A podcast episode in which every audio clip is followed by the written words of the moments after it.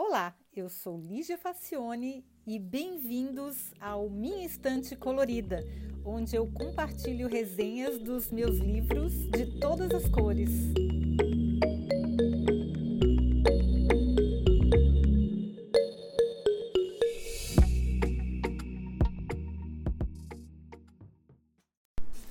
Olá! Bom, a minha irmã, que é administradora e advogada, Andrea Ferraz, vocês não imaginam o orgulho que eu tenho dessa mulher, ela é minha ídola. Ela é maravilhosa. E ela ama sapatos e ama de verdade. Então, eu não pude deixar de pensar nela quando eu vi Women from the Ankle Down: The Story of Shoes and How They Defi Define Us que numa tradução livre seria Mulheres do Tornozelo para Baixo, a história dos sapatos e como eles nos definem, de Rachel Bergstein. Na verdade, eu comprei esse livro para ela, mas como eu levo a sério o controle de qualidade dos meus presentes, eu li primeiro e estou fazendo a resenha para essa linda. André, espero que você goste. Eu comprei em português e mandei para sua casa. Enfim, é porque vai demorar muito até eu poder entregar esse livro pessoalmente e não sei quando é que vou para o Brasil agora, então espero que você goste do presente. Bom, parece um livro de moda e curiosidades, mas na verdade é um livro de história do século XX que usa os sapatos como protagonistas de algumas mudanças culturais bem importantes.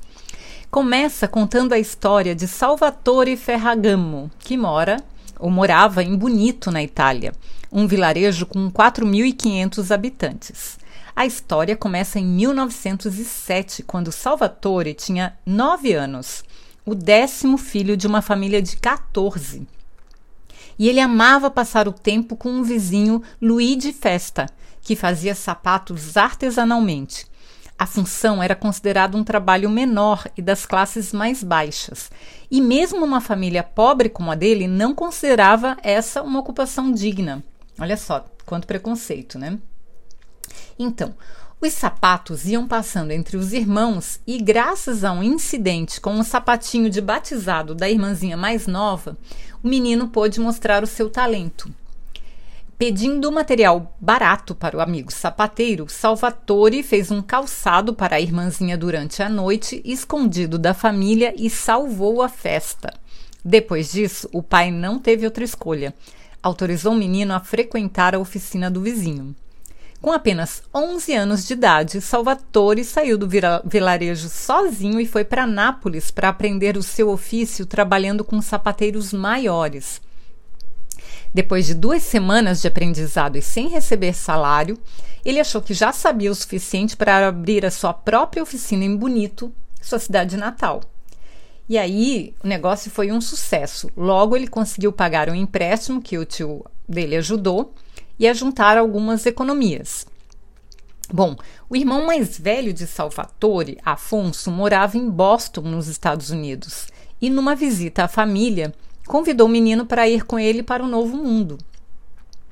Nessa época, as máquinas já estavam começando a fabricar as peças em escala, e o rapaz ficou ofendido em pensar em sapatos feios e sem a intervenção humana. Como assim? Uma arte tão nobre feita por essas coisas grosseiras como são essas máquinas? Bom, a guerra fez-lo mudar de ideia e ele foi para os Estados Unidos acompanhar todos os outros irmãos que já estavam lá a essa altura, mas com um objetivo: estudar anatomia para não deixar mais que os sapatos destruíssem os pés e as colunas das pessoas, em especial das mulheres. E sabe que mais? Ele tinha uma sapataria em casa que usava como laboratório para os seus experimentos.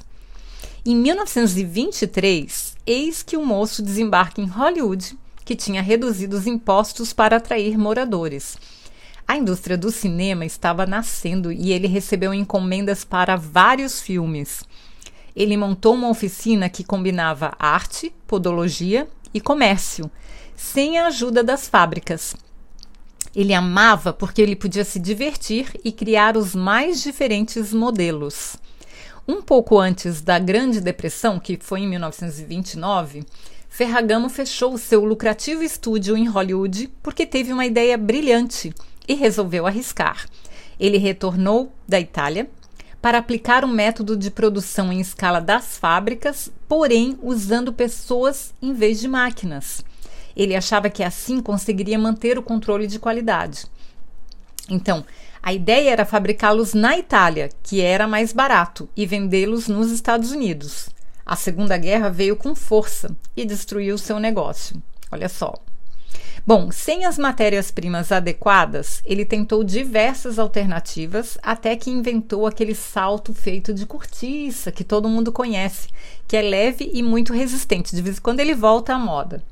A Carmen Miranda, que era estrela de Hollywood na época, amou o modelo e encomendou vários. Bom, o resto é história, né? Vai dizer que você nunca teve ou conheceu alguém que teve uma sandália com salto de cortiça, aquele salto anabela de cortiça. Bom, este é só o primeiro capítulo, que trata dessa sandália em particular. Cada um dos próximos trata de um modelo clássico e conta seu papel no contexto histórico da época de um jeito muito interessante. Inclusive fala sobre feminismo, sobre revolu as revoluções culturais do século XX mais importantes, é, com o tempero dos sapatos principalmente os sapatos, sapatos femininos, mas ele também fala de alguns sapatos masculinos. Bom, tem os sapatinhos mágicos vermelhos da Dorothy de O Mágico de Oz, criados pelo mesmo Salvatore Ferragamo, e, e tem toda uma história interessante. Inclusive, um dos pares originais foi roubado de um museu em 2005 e recuperado pelo FBI 13 anos depois. Esse capítulo fala dos sapatos mágicos em geral, como os da Cinderela e o seu papel no imaginário popular. Bom, ele também fala das botas da Mulher Maravilha, olha só, que não faziam parte do figurino original, e de como durante a Segunda Guerra havia racionamento também de sapatos, e como foi as pessoas poderem comprar quantos sapatos quisessem e pudessem depois do sufoco. O capítulo 4 fala dos sapatos altos de bico redondo e abertos atrás, que eles se chamam power pump, e usados pelas pinapes, e como essa imagem idealizada prejudicou a autoestima das mulheres. Não poderia faltar, é claro, o estileto, que é aquele sapato de bico fino e saltos finíssimos e altíssimos, que fazia, trazia a clara mensagem de que a mulher que usava esse acessório, porque podia, porque ela tinha poder, tempo e talento para desenvolver a habilidade de se equilibrar, como contraponto aos lugares tradicionalmente masculinos que estavam começando a ocupar no mercado. É, precisa ter talento para andar no estileto, tá, gente? Eu acho bem divertido isso, mas de fato não, não dá para usar esse sapato o tempo todo. Bom, há espaço no livro para diferentes tipos de sandálias, tipo sandálias de tirinha, de salto, coloridas ou não, as sapatilhas e as rasteirinhas, os tênis, fora do contexto do esporte, claro. Aliás, sobre os tênis, tem uma curiosidade. Eles se chamam snakers em inglês porque, tendo os solados leves e flexíveis, é possível se aproximar sorrateiramente ou se esgueirar furtivamente, que em inglês se chama snake up. Bom, Rachelle conta a história desde o maior fabricante, a Keds. Eu me lembro que meu pai chamava tênis com esse nome, ele chamava de Keds. Até a ascensão da Vans e das demais marcas. É bem, bem interessante mesmo. Ainda temos as sandálias de plataforma e a sua associação com a indústria pornô e com a banda Sex Pistols e a sua integrante punk mais famosa do mundo, a Vivienne Westwood. E também fala como elas se tornaram símbolo da discoteca. Vocês se lembram daquelas sandálias de plataforma com meias de lurex coloridas, listradas? Então, também tem a história dos sapatos do John Travolta, dos Bee Gees, que são sapatos feitos para dançar e para brilhar. Aí a gente chega em Manolo Blahnik, que não poderia ficar de fora dessa história, claro, né? Ele é nascido nas Ilhas Canárias e sempre foi rodeado por plantações de bananas.